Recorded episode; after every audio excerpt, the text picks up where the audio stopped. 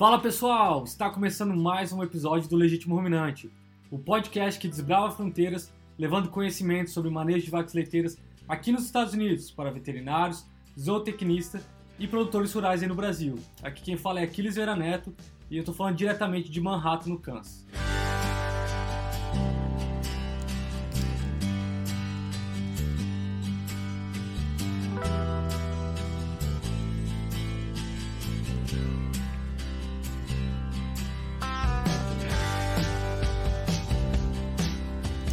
Sabe que, é, infelizmente, eu dei uma parada aí com os episódios do Legítimo Ruminante. E aí agora é, eu já estou num novo emprego, estou um pouco mais adaptado e estou querendo é, retomar aí com as atividades. Então, para a gente retomar, é, a gente escolheu um, um, assunto bem bacana. A gente vai falar sobre partos gemelares hoje. E aí a gente convidou é, o professor João Paulo Martins para participar desse episódio de hoje. E o motivo que a gente é, conversou com o João Paulo é porque ele acabou de publicar um artigo bem legal sobre partos gemelares então ele tem experiência no assunto e ele pode dar aí é, alguns ensinamentos para a gente. Então, para introduzir o João Paulo, ele é professor na Universidade de Wisconsin, em Madison, e ele se formou em medicina veterinária na Universidade Federal Fluminense, aí no Brasil. E aí, eventualmente, ele teve a oportunidade de vir aqui para o exterior, é, fazer sua pós-graduação, e aí ele foi para Michigan State University. E lá ele fez o mestrado dele e também o doutorado com o professor Richard Pursley. Então, é, o João Paulo, né, na atualidade, está né, tá trabalhando com um programa de pesquisa vo, é, voltado é, para a fisiologia ovariana, para a fisiologia da reprodução, é, principalmente vaca lactação, mas também agora expandindo aí o seu leque de pesquisa para novilhas, é, explorando também a parte de perda embrionária. Então, é, vamos introduzir, conversar agora com o nosso entrevistado de hoje. boa tarde, João Paulo. primeiramente, bem-vindo aqui ao, ao podcast do Legítimo Ruminante. É, eu agradeço muito você tirar um tempinho aí e participar com a gente, colaborar com essa nossa iniciativa é, e tentar mandar um pouquinho lá de informação de qualidade para o técnico, para o produtor rural é, que está na lida do dia a dia lá no Brasil, né? Boa tarde, aqui. Eu gostaria também de agradecer pelo convite para participar do podcast do Legítimo, Legítimo Ruminante é, e pela oportunidade de falar um pouco da pesquisa que eu desenvolvo aqui no meu laboratório, na Universidade de Wisconsin-Madison. É, também queria parabenizar você, a Ana Carolina e o Iago Leão, que é meu aluno aqui de mestrado, pela iniciativa de levar conhecimento científico né, aqui dos Estados Unidos para os produtores rurais do Brasil. E precisamos de mais iniciativas como essa. Eu queria parabenizar vocês. É, e é bom, porque mesmo que eu viva aqui já há 15 anos nos Estados Unidos, a minha conexão com o Brasil é muito forte, minha família toda ainda mora no Brasil. E eu fico muito feliz de poder participar do, do podcast. Não, bom demais. E até eu acho que o Iago botou uma pressãozinha aí, né? Pô, vamos ajudar e colaborar na, na iniciativa. É... Eu, eu, eu, eu demorei um pouco para a gente para fazer né, esse podcast. Foi desculpa pela demora, mas tá saindo, tá saindo agora, graças a Deus. Tá, Exato, é. Tá, vai turma, dar certo. E a turma vai gostar, tenho certeza disso. E, eu acho até que para a gente iniciar essa conversa nossa, João, é, a gente poderia tentar é, lembrar aí alguns conceitos de o porquê que é, a vaca pode ter gêmeos, né? Que a gente sabe que a vaca ela é um animal que a gente considera monovular, ou seja, ela tem uma ovulação única e levaria a um concepto e a um bezerro, né? Então tem algumas situações que levam esse animal a desenvolver um parto gemelar. Você podia, poderia explicar é, como que funciona isso, um pouquinho da fisiologia é, lembrar para a turma, explicar para a turma o porquê que a gente observa o parto gemelar é, nas vacas leiteiras? É, então, a, a, gestação gemelar ela pode se desenvolver de três formas. A mais comum em bovinos, é, e que acontece mais até em bovinos leiteiros, é a dizigótica, que a gente, é um termo técnico, né? Que seria quando dois óvulos são fecundados por dois espermatozoides, espermatozoides né? Para que isso aconteça, a vaca ou novilha teria que ter uma dupla ovulação, dupla ou múltipla ovulação, né? No caso, a maioria dos, dos gêmeos são, são é, só com dois embriões, né? É, para que os dois óvulos, né? Teria uma dupla ovulação para que esses dois óvulos vi é, viáveis forem, fossem fecundados para formar dois embriões, né? E segundo alguns estudos aqui dos Estados Unidos, mais de 90% dos bezerros gêmeos de gado, de gado holandês é, fazer esse parênteses, né, de gado holandês, são dizigóticos, também chamados de fraternos ou não idênticos. Né? E o segundo tipo de gestação gemelar seria a monozigótica, ou é, idêntica, né? gestação de é, gêmeos idênticos, que acontece quando um óvulo é fecundado por apenas um espermatozoide e durante o desenvolvimento embrionário, esse embrião vai se dividir em dois embriões idênticos. Esses tipos de gêmeos são chamados, como eu falei, de monozigóticos ou idênticos.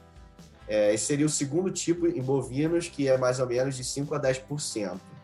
Um terceiro tipo, que a gente ainda não identificou em bovinos, mas já foi identificado em humanos, e são raríssimos, é, são muito raros, seriam os gêmeos que a gente chama de zesquizigóticos ou semi-idênticos, que acontece quando um óvulo é fecundado por dois, simultaneamente, por dois espermatozoides, é, antes de ser dividido. Só que ele, ele, normalmente esse embrião, esses embrião, esse embrião, né, ele não, acaba não, é, não sendo viável e acaba é, é morrendo, né, tendo uma perda embrionária ali. E ainda não existe é, registro de, de, de embriões, de é, gêmeos não é, semidênticos em bovinos, né?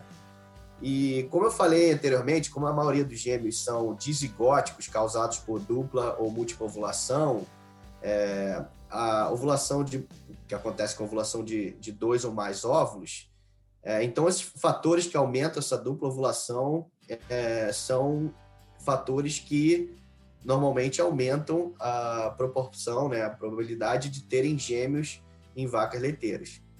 É um fator que já foi identificado é, bem, já está é, bem, um fator assim que a gente sabe que acontece bastante é a produção de leite, né? Se você está associado com essa dupla ovulação. Se tem animais com alta produção, você tem um aumento da probabilidade de ter é, uma, uma dupla ovulação e, consequentemente, uma, é, um animal ter é, uma probabilidade de ter gêmeos, né? E a gente estudou bastante a fisiologia desse problema e a gente já sabe que em vacas leiteiras que produzem muito leite, essas vacas de alta produção, né, elas têm que ingerir mais matéria seca, né, da sua área de nutrição para poder conseguir produzir é, essa quantidade de leite. O que leva esse aumento de digestão de matéria seca, leva ao aumento do fluxo sanguíneo no fígado, ficar um pouco mais nerd o, o papo aqui, mas quando aumenta essa, esse fluxo no, no, de sanguíneo no fígado, que é o órgão que metaboliza os hormônios esteroides, né, para que regulam o sistema reprodutivo, é, esse aumento de fluxo sanguíneo vai acabar aumentando também é, a metabolização desses hormônios, né? Vai ter uma metabolização mais rápida desses hormônios esteroides, que são estrogênio e progesterona, o que leva a uma desregulação né, do controle de crescimento folicular dos ovários, né, os folículos que ovulam, né, para liberar os, os óvulos, né, e causa um aumento em ovulação múltipla e de gestação gemelar, né? Ou seja, fatores que estão ligados a, ao aumento dessa, dessa ovulação múltipla, um deles é a produção de leite né, aumentada, vai causar um aumento na ocorrência de, de, parte de gestação e partes gemelares, né? Uhum. A ocorrência de múltipla ovulação, aqui segundo alguns estudos, em, em gado de leite, varia entre 10% a 22%. Tá? Mas nem todos esses animais que têm dupla ovulação vão ter gestação gemelar né, e parto gemelar. Né? Tem perda embrionária, tem às vezes só um dos embriões que vão ser fecundados, né? Dos, desculpa, dos óvulos vão ser fecundados, né? Então, é, é um fator que aumenta, mas não é certo que vai acontecer depois dessa dupla ovulação. Aí, se quiser, vou, a gente vai falando mais fatores. Aqui tem, por exemplo, outros fatores, por exemplo, é paridade, né? O número de lactação do animal também está associado, também pode estar associado à produção de leite, no caso, né? É, a gente sabe que novilhas nulíparas, né, que não, ainda não pariram, não produzem leite, né? Esses animais têm uma porcentagem muito pequena de parte gemelar, é, menor que 1%. E isso teve no meu estudo, em outros estudos também com quantidades muito altas, muito grandes de animais, né? A gente viu que que é muito pequena a proporção de animais que realmente tem de novilhas que têm é, partes gemelares, né? Aí essa essa proporção vai aumentando quando temos um aumento de lactação ou paridade, né? Já no anima, animais na segunda paridade, né? Ou seja, ela teve a primeira lactação, começou a, a produzir leite, ela já aumenta a quantidade de, part, de partos gemelares, que vai para mais ou menos 4% ali. Aí no terceiro parto em diante, né, ou mais segunda lactação para cima, ela vai ter é, já um aumento para 7% de quantidade de, de partos gemelares, né? Ou seja, ela concebeu na segunda lactação, teve ovulação é, na maioria das vezes, né? E vai ter a porcentagem de 7% no geral, a gente vê. Existe, obviamente, uma variação entre fazenda, né? Entre a estação, estação do ano, né? A gente, um fator importante é, que a gente também já determinou a estação do ano. Aqui nos Estados Unidos há aumento de, de casos de gestações gemelares é, que estão com animais que concebem, né? Tem, é, tem fecundação no outono, que é durante o período ali de setembro a novembro. É, a gente ainda não sabe muito bem o que está relacionado, o que causa esse aumento de gestação gemelar é, de múltipla durante esse período. É, pode ser relacionada a, a, mudança de temperatura, né, de muito quente, né, esses animais estavam no estresse térmico muito grande e aí diminui essa temperatura, teve uma alteração ali no metabolismo é, e na produção de leite também, né, obviamente. É, e também pode ser relacionada é, com o período luminoso do dia, né? A mudança da duração do período luminoso. Tem alguns estudos que apontam para isso. Existem, obviamente, fatores genéticos também, né? Que estão, é, que a gente já sabe que estão é, relacionados ao aumento de múltipla ovulação. Já foram identificados genes aqui. O colega o, da, do departamento de, de, de, de Animal and Dairy Science, aqui o Dr. Milo Wildbank, ele já determinou alguns genes que estão relacionados com, com essa, o aumento de múltipla ovulação. E também a gente já identificou no nosso estudo que animais que têm parto gemelar são mais propensos a ter partos gemelares novamente. Então, nesse caso, está relacionado a fator genético. E mesmo se ela tenha dupla ovulação uma vez, ela está mais propensa a ter mais duplas ovulações, né? E também o Departamento de Agricultura aqui dos Estados Unidos, ele tem um rebanho. Isso é interessante essa história. Eles, eles selecionaram um rebanho para gerar gestação gemelar. E eles, eles começaram a selecionar esses animais e, e a ideia deles era, era criar um rebanho, criar meios de produzir dois bezerros, né? Isso com bovinos de, é, de corte, né? Produzir dois bezerros ao, ao invés de, de um para aumentar a produtividade. Só que eles viram que, obviamente, estudaram isso por muito tempo 20 anos de seleção animal e descobriram que, depois de vários, é, vários é, estudos, viram que causava mais problema ter parto gemelar, né?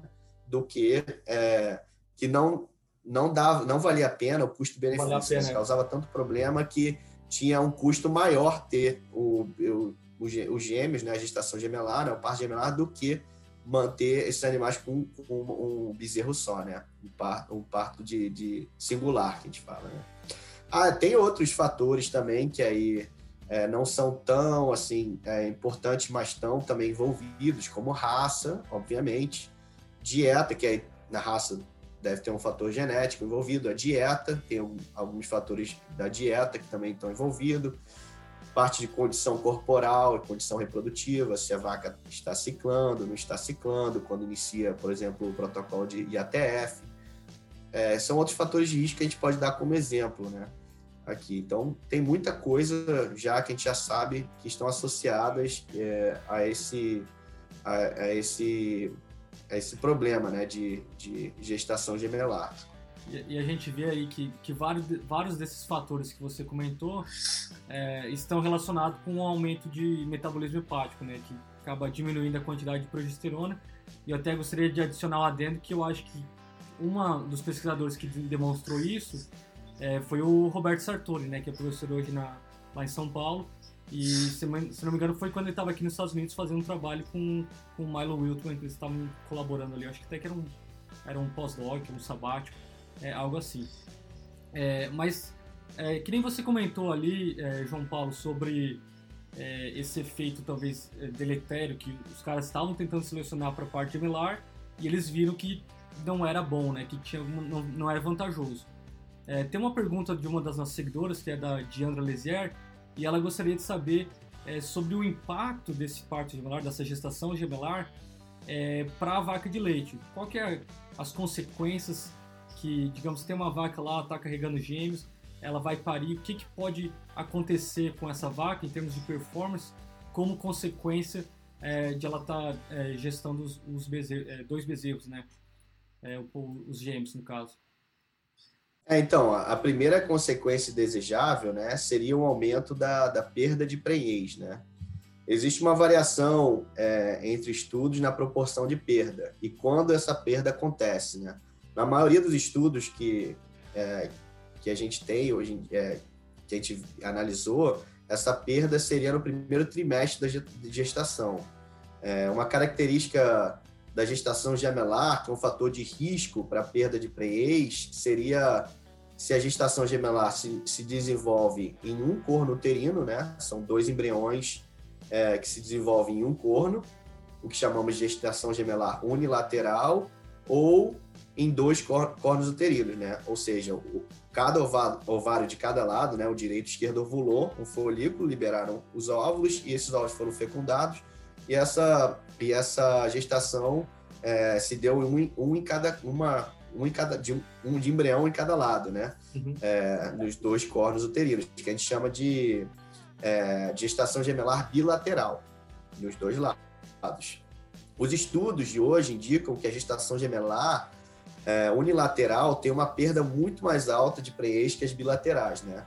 Então, é, algumas fazendas, inclusive aqui nos Estados Unidos, elas, tentam detectar, é, com a, essas fazendas, obviamente, com alta eficiência reprodutiva, elas tentam detectar se há uma gestação gemelar unilateral ou bilateral, isso com 30 a 30, 40 e poucos dias de gestação, que no primeiro, já no primeiro diagnóstico de gestação, e elas já às vezes induzem até o aborto desses animais porque eles não, não querem ter uma perda mais para frente, entendeu? E aí já induzem, já fazem uma. que até é, induzindo o aborto nesse, nesse estágio de gestação não é tão. É, não tem tantas consequências graves como induzir ou ter uma perda mais para frente, entendeu? Então, além do aumento da perda de prenhez né, e, abor e abortamento mais para frente, no caso, as vacas com gestação gemelar também tem um aumento na proporção de natimortos, né? Em relação à gestação singular, também tem um aumento na proporção de partos distóxicos, né? É, obviamente, isso acontece também em humanos, né? Então, esses animais vão precisar de alguma manipulação obstétrica para conseguir refazer o parto desses bezerros, né? Inclusive, maior, maior porcentagem de partos com cesariana, né? A, é, a, a intervenção cirúrgica, no caso. Então, após o. E, além disso, após esse parto gemelar, essas vacas têm um aumento de doenças reprodutivas, né? elas vão ter mais, uma maior propensão para ter metrite, retenção de placenta, doenças metabólicas, como desenvolvimento de, é, de abomaso, cetose, hipocalcemia. É, esses animais vão estar muito mais é, suscetíveis a esse tipo de doença.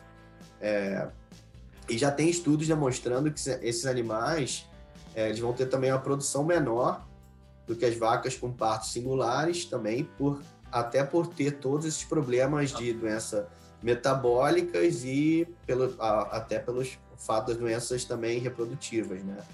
É, vão demorar mais tempo para conseguir conceber novamente, ter, uma, ter um bezerro, então elas vão ter um, um período é, entre parto mais, mais, mais prolongado também, né? Então tudo isso vai causar uma, um, é, uma uma, vai causar um problema para a vaca, né, e para o produtor também, né, que vai diminuir a produtividade desse animal, obviamente, né.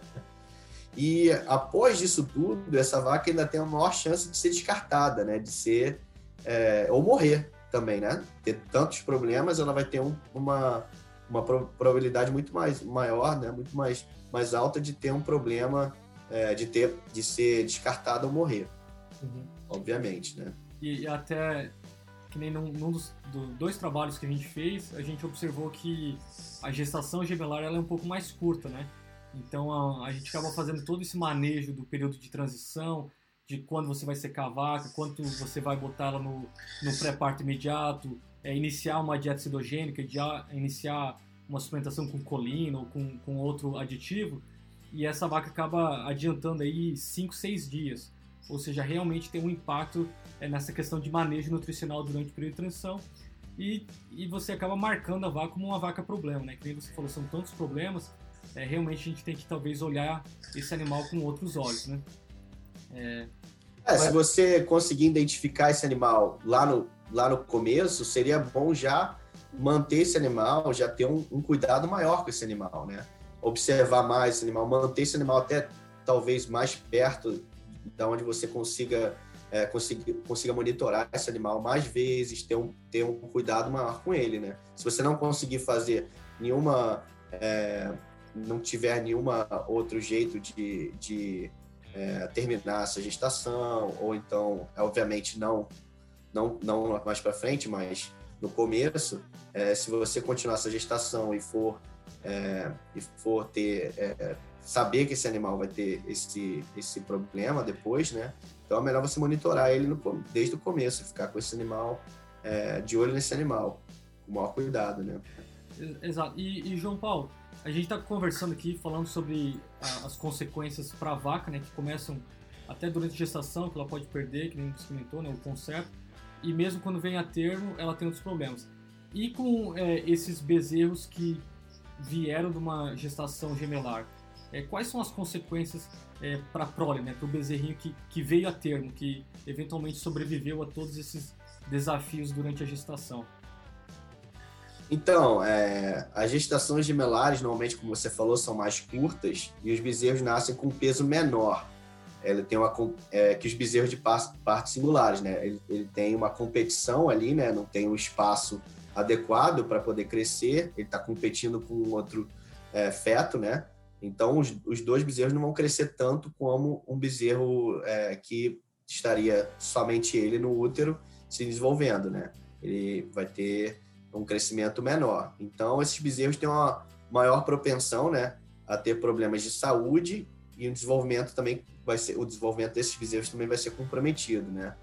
Por isso também que além desse animal que você que tá, você vai ter que ter um cuidado, no caso da vaca, né? Que você vai ter um cuidado maior em observar ela para ver até quando ela vai parir, se vai ter um problema metabólico, você vai ter que ter um cuidado maior com esses bezerros é, de partos gemelares, né?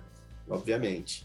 É, e além disso, na maior parte dos casos gemelares dizigóticos em que acontece com macho e fêmea, ocorre uma síndrome chamada de frimartinismo, que é uma forma de intersexualidade em bovinos. Né? A fêmea gêmea do, é, gêmea do macho, né, ela vai ser a gêmea, a fêmea e o macho, junto dentro do, do útero, ela tem uma alteração é, do desenvolvimento da genitália durante o período embrionário, que acaba afetando a diferenciação do trato reprodutivo daquela novilha. Essa novilha, ela ela tem uma genitália externa que, é, que tem uma aparência muito parecida com uma fêmea normal, mas a genitália interna é muito parecida com a, com a de um macho. E esse animal não tem a capacidade de se reproduzir. É uma fêmea infértil, normalmente. Então, é, normalmente aqui nos Estados Unidos, os animais que são, quando tem parto gemelar de macho e fêmea, normalmente as fêmeas também são vendidas. Obviamente que às vezes alguns, alguns produtores mantêm uma, tem uma é, vão criar esse macho e a fêmea para corte, eles mantêm esse, esse fêmea até mais tarde e, e vende depois para abate. Mas, mas a maioria, grande maioria das vezes, esse animal vai ser um animal infértil, essa fêmea.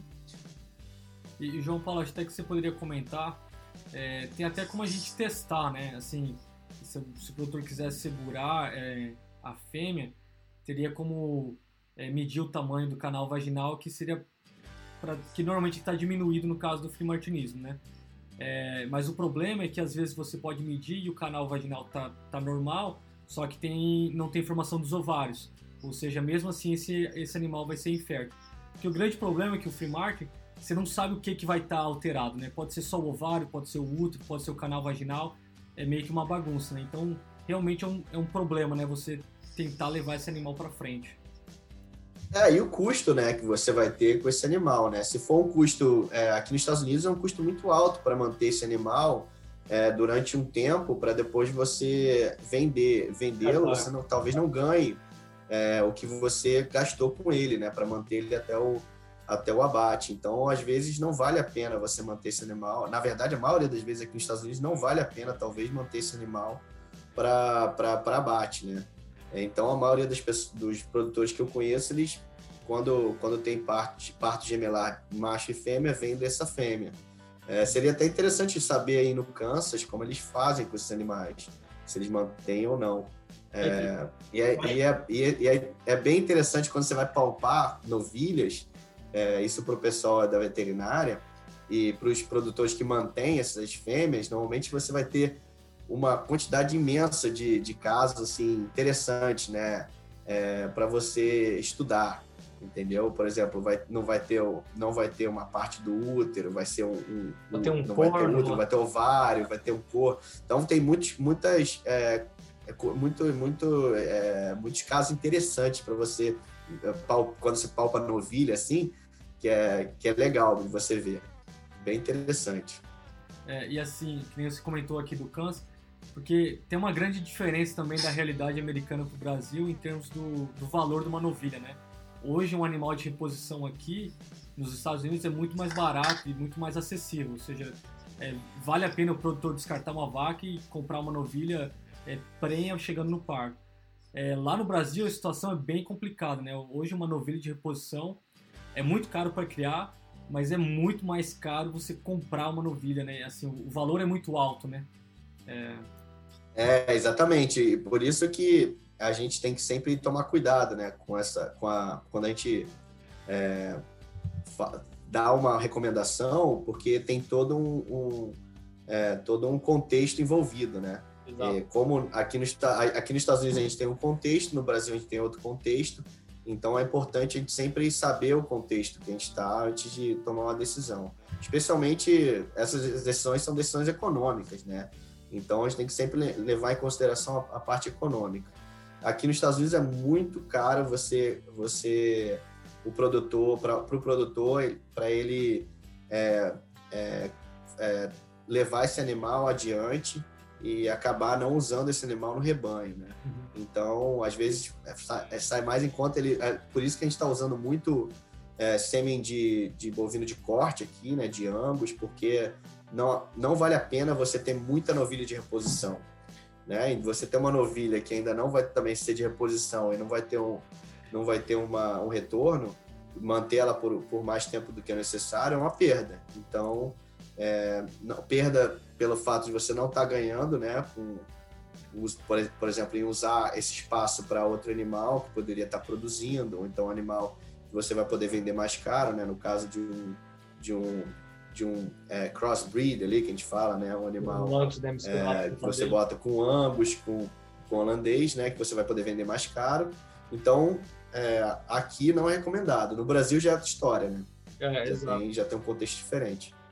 E, e, até meio que seguindo nessa questão financeira, é, quais seriam os impactos econômicos é, de uma gestação gemelar, né?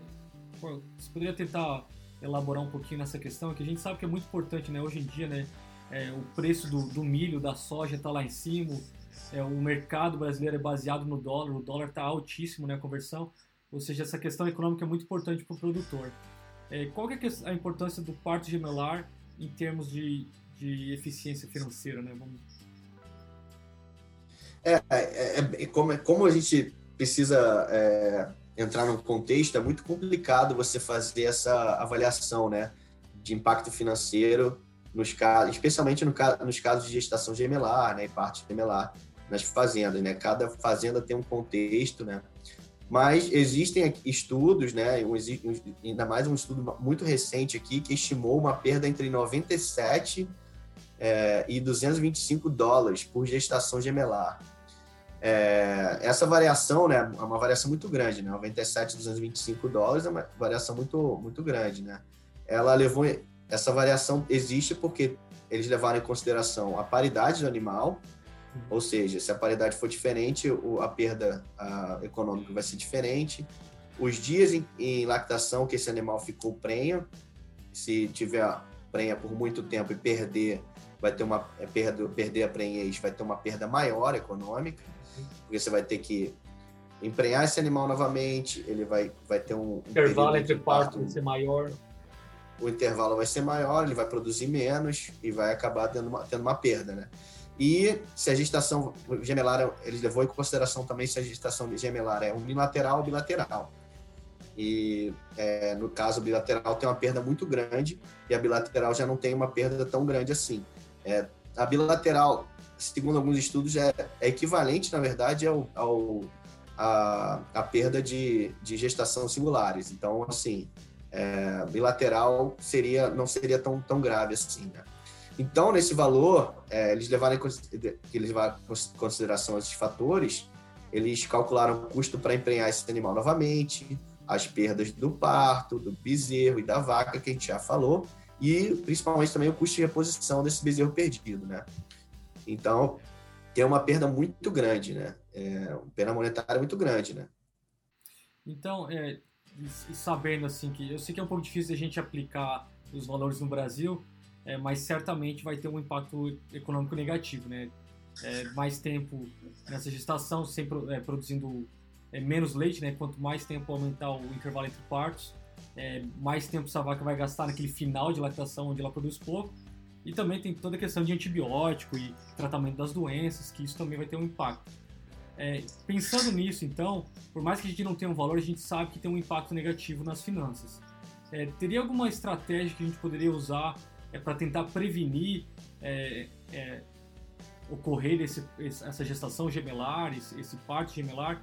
Isso até é uma, é uma pergunta de uma das nossas seguidores, que é a, é a Mariana Marcondes, que ela é lá do Bezerrinsta.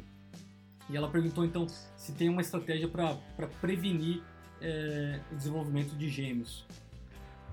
É, então, a gente ainda não chegou nesse ponto é, de, de conseguir achar uma, uma estratégia é, funcional né, e aplicada, de fácil aplicabilidade, que você consiga realmente diminuir. A gente ainda não sabe se, por exemplo, com um protocolo de ATF, você vai reduzir. A gente não tem dados que é, chegaram à evidência sobre isso, mas levando em conta a parte fisiológica que a gente estudou, a gente acredita, a gente acredita que em vacas de alta produção, quando a gente utiliza protocolos de ATF que aumentam a progesterona durante esse período de, de crescimento folicular, é, que é importante, uhum. é, a gente vai ter uma diminuição dessa quantidade, né, dessa proporção, a probabilidade de, de múltipla ovulação. A gente acredita nisso, mas a gente ainda não tem dados para comprovar isso, entendeu? obviamente que existem alguns, alguns é, inter, algumas intervenções que você poderia fazer, mas que não são viáveis. Por exemplo, punção folicular. Né? Se você é, tivesse dois folículos crescendo, se você conseguisse determinar isso e fazer uma aspiração folicular de um dos folículos dominantes. É, só que não é viável ainda a gente, é, fazer isso, é complicado em termos é, de larga escala fazer isso, né? Exato. A gente ainda não tem ainda um método para diminuir isso. Obviamente, existe uma seleção, a gente está tentando determinar na parte genética é, fatores que a gente pode selecionar ali é, que vá, vá conduzir animais que não tenha tanta dupla ovulação. Mas é bem complicado, né? Porque tem uma, uma parte é, fi, fisiológica muito, é, muito associada, muito relacionada com essa parte dupla ovulação, né? Então é bem complicado, não é tão fácil. E também é, muita, muitos estudos eles vêm só quando o animal já deu o parto gemelar. Só que tem muitos animais que já tiveram dupla ovulação e a gente não sabe se esse animal perdeu a gestação por causa da dupla ovulação. Então não é tão simples, né? Então a gente ainda não tem assim uma resposta. É, a gente está trabalhando para isso, obviamente, para tentar chegar em alguma, em alguma, é, alguma tecnologia ou algum, alguma aplicação que a gente possa diminuir a quantidade de múltipla ovulação e de, de partes gemelares, porque a tendência que a gente acredita é, é que se a, a, produção aqui nos Estados Unidos e no Brasil também, ela, ela cresce em termos lineares, né? Ela cresce todo ano, a produção por animal de leite é bem, é, cresce, está crescendo.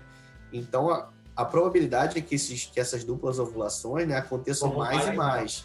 Então, a gente tem que chegar, tem que é, conseguir achar um jeito de diminuir essa, esse problema, né?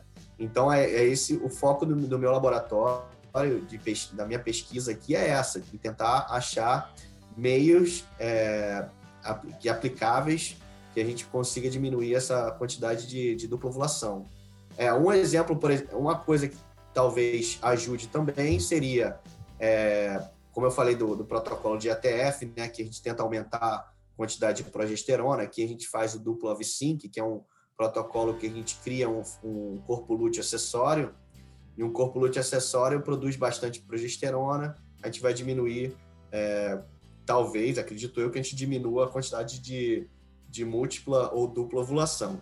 É, se a gente conseguir diminuir a quantidade de animais que tenham, que não estejam ciclando, por exemplo, né, também você quando começa um protocolo que o animal não está ciclando, não tem um CL, e mesmo com uma, uma um CIDER, esse animal ainda vai ter uma grande probabilidade de dupla ovulação. Animal de alta produção, no caso que eu estou falando, porque não vai ter tanta progesterona quando ele está nessa onda folicular, nesse crescimento folicular, né?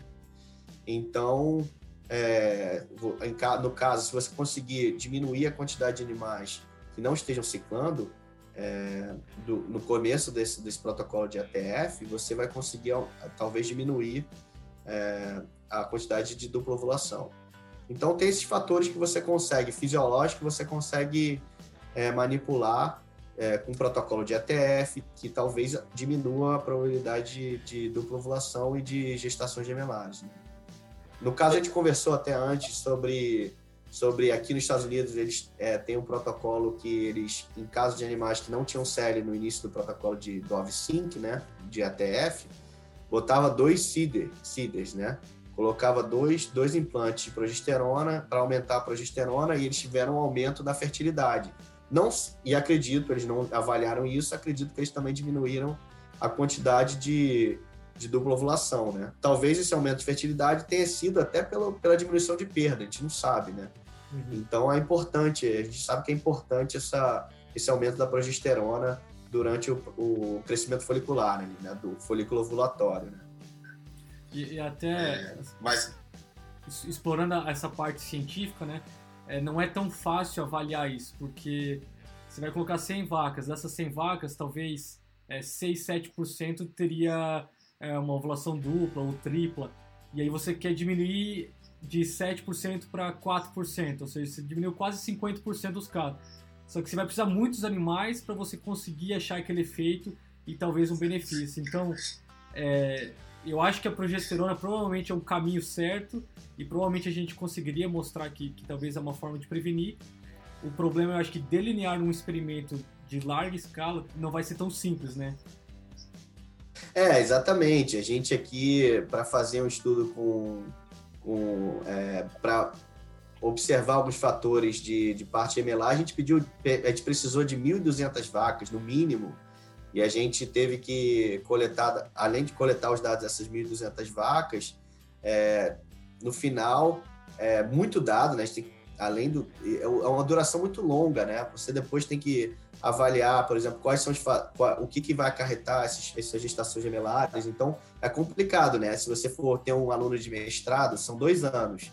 É, você tem que esperar o animal é, emprenhar, parir, para ver quais são os fatores de risco que vai acontecer. Então é bem complicado você realmente é, é, delinear um experimento que consiga avaliar é, esse, esses limpa, né? fatores de forma limpa, né? Que você tenha realmente uma acurácia grande, né?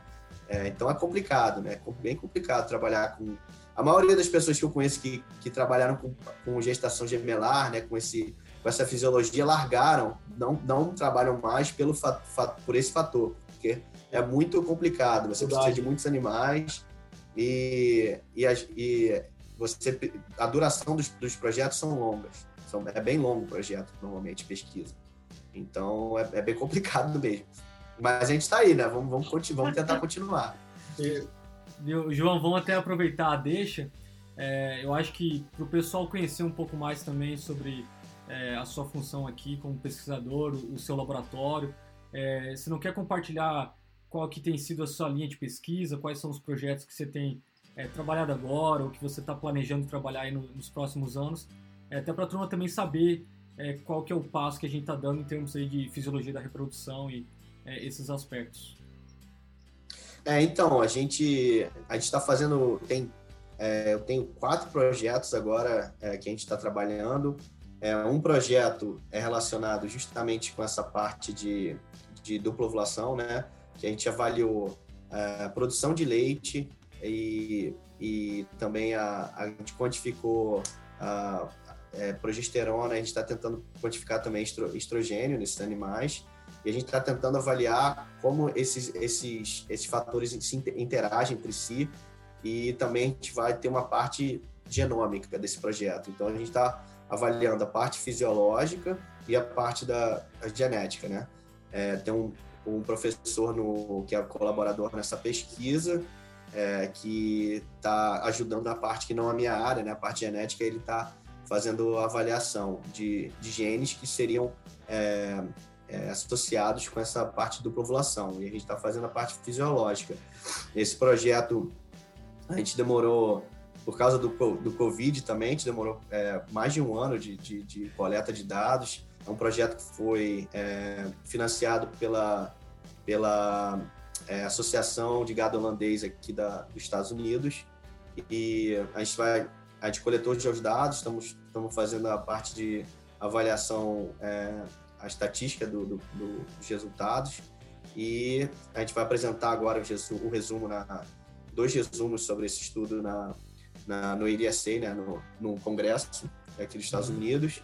É, o outro, a outra linha de pesquisa, de como a gente estava trabalhando nessa fazenda, a gente aproveitou para tentar é, entender um pouco mais do protocolo de ATF. Então, a gente fez um, é, fez um, um, projeto paralelo nessa fazenda sobre, sobre é, dose de GNH é, durante o protocolo de ATF. A gente é, testou duas doses diferentes, uma dose mais alta e mais baixa, para ver taxa de ovulação, porque a gente também tem um, é, durante o protocolo de ATF, a gente manipula esse, com esse série acessório, a gente manipula é, progesterona e acaba que a, a progesterona muito alta, na verdade, reduz a, a resposta ovulatória para o GNH. Então, a gente tentou aumentar a dose para ver a resposta ovulatória e aumentou a resposta ovulatória para ver qual era o, o, resultado em relação à taxa de concepção. E é, seria um outro, é um outro estudo que a gente está fazendo. A gente fez é, na, no primeiro serviço e em, em, na ressincronização também esse estudo. É, vai ser vai ser também apresentado agora no IDSA, no Dairy Science, é, em julho, é, no próximo mês. E a gente também está é, começando a trabalhar com protocolos de ATF em novilhas. A gente está tentando remover o uso do CIDER, que é muito caro aqui no, no, nos Estados Unidos, que é o, a, o GNH e a prostaglandina não são caros, né? Aqui a gente não pode usar estrógeno, a gente só usa GNH e é, prostaglandina é, e o CIDER, obviamente, nas novilhas. Então a gente está tentando remover o CIDER do protocolo para reduzir o custo e aumentar, na verdade, a fertilidade desses animais. Então a gente, tá, tá a gente iniciou um, um, projeto aqui, até o Iago está comandando essa, esse projeto. É, esses, são vários estudos para tentar desenvolver esse protocolo. É, o outro projeto também é, que a gente também está desenvolvendo aqui é com HCG. A gente está tentando aumentar a taxa de, concep... taxa de, é, de concepção dos animais que recebem embriões né, in, vitro, in vitro são de IVF, né, de FIV. Então, a gente está tentando aumentar a progesterona pós, pós transferência, é, durante o desenvolvimento embrionário, para tentar diminuir a perda embrionária em, em embriões de FIV. Né? A gente fez quatro estudos é, sobre com, com uso de HCG, tentando induzir é, corpo lúteo acessório nesses animais, é, transferido em, em, uhum. em, novilhas e vacas receptoras, GNH e, e, e, HCG.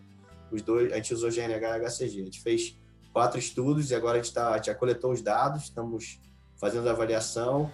É, a gente apresentou um estudo, vamos apresentar, na verdade, um estudo agora no IDSA também, e, vai, e o outro a gente vai enviar para. É, ah, esqueci agora o nome da, da do, uma outra reunião só, só sobre, sobre transferência de mião. IETS, para IETS, em é. janeiro. A gente vai mandar agora em julho o um resumo para IETS. internacional, né? É, exatamente. Tecnologia embrião.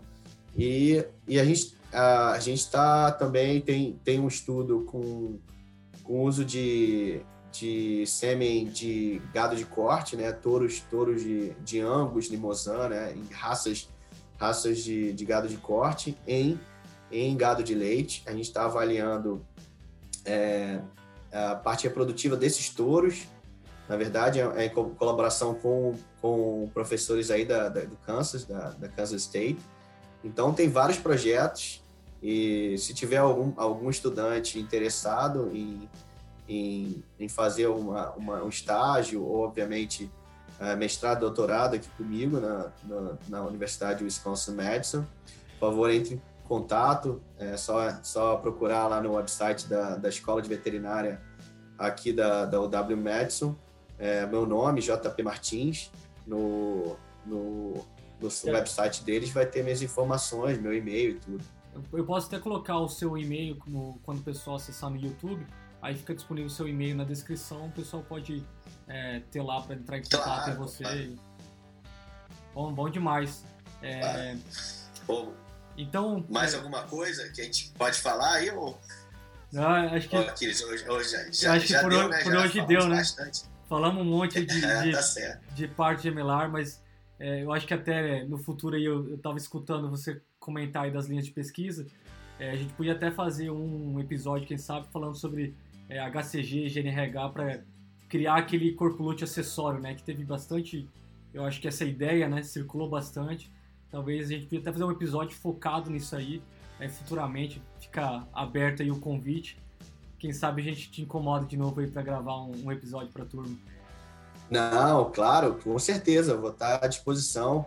Muito obrigado pelo convite novamente. Eu, eu me senti honrado aí de ser chamado e, e, se Deus quiser, a gente vai fazer mais parcerias, inclusive parcerias de pesquisa também. Com certeza. E estou à disposição. Quando quiser, é só, é só combinar. Eu, vou, eu quero esperar um pouco para ter mais dados, né? Eu tenho alguns dados já, mas eu saindo esses dados que a gente, a gente, a gente transferiu 3.500 é, novilhas e vacas nesse estudo foi numa, em um mês. A gente Caramba. fez isso numa, numa é, em colaboração com uma, uma empresa aqui, da, com a Invito Brasil, né? Uhum. Lá numa fazenda é, em Washington e Oregon, lá na, no estado de Washington, na, na, divisa entre Washington e Oregon. Então, uma fazenda de 25 mil cabeças de gado, é um, foi um estudo bem grande. Só em um mês a gente conseguiu acabar aí o, o tratamento. Agora a gente está coletando dado de parição. É, a gente já tem os dados de, de prenhez, agora a gente está vendo a, a, os dados de, de parição desses, desses, animais. Então vai ser um estudo legal, a gente vai, se Deus quiser, vai, vai acabar agora, a gente tem, vai estar tá acabando de coletar os dados de parição e a gente, assim que acabar, a gente pode de analisar esses dados, a gente pode fazer outro episódio, sim. Trocar mais uma ideia, né? Não, bom demais. Sim, com certeza. Bom, então, pessoal, por hoje era isso aí. É, a gente vai ficando por aqui. É, agradecer a, a, a, participação então do, do, João Paulo novamente, foi, foi, um prazer aí trocar essa ideia com você. É, e também eu queria é, convidar o pessoal que é, tentar participar do programa, entra lá no Instagram, é, segue a gente no arroba legítimo que a gente sempre posta lá os episódios antes de, de eles serem gravados, que daí a gente pode tentar é, incluir as perguntas aí, alguma dúvida que você tem e aproveitar e tirar é, discutir esse assunto durante as entrevistas. Beleza? Obrigado a todos por ouvirem, ouvirem nosso programa. É, João Paulo, novamente, muito obrigado é, por participar. Foi muito legal bater é, esse papo com você é, e abordar isso um pouquinho mais sobre os partos gemelares é, em vacas leiteiras. Então tenha um bom resto de semana. Fique ligado no Legítimo Ruminante, o podcast que desbrava fronteiras levando conhecimento sobre manejo de vacas leiteiras aqui nos Estados Unidos para veterinários, zootecnistas e produtores rurais aí no Brasil. O meu nome é Aquiles Vera Neto É, e também vão reconhecer, o, como o João falou ali no início, né? a Ana Carolina Macedo e o Iago Leão, que também fazem parte do Legítimo Ruminante. Um bom resto de semana é, e um abraço, pessoal. Abraço, pessoal. Até mais.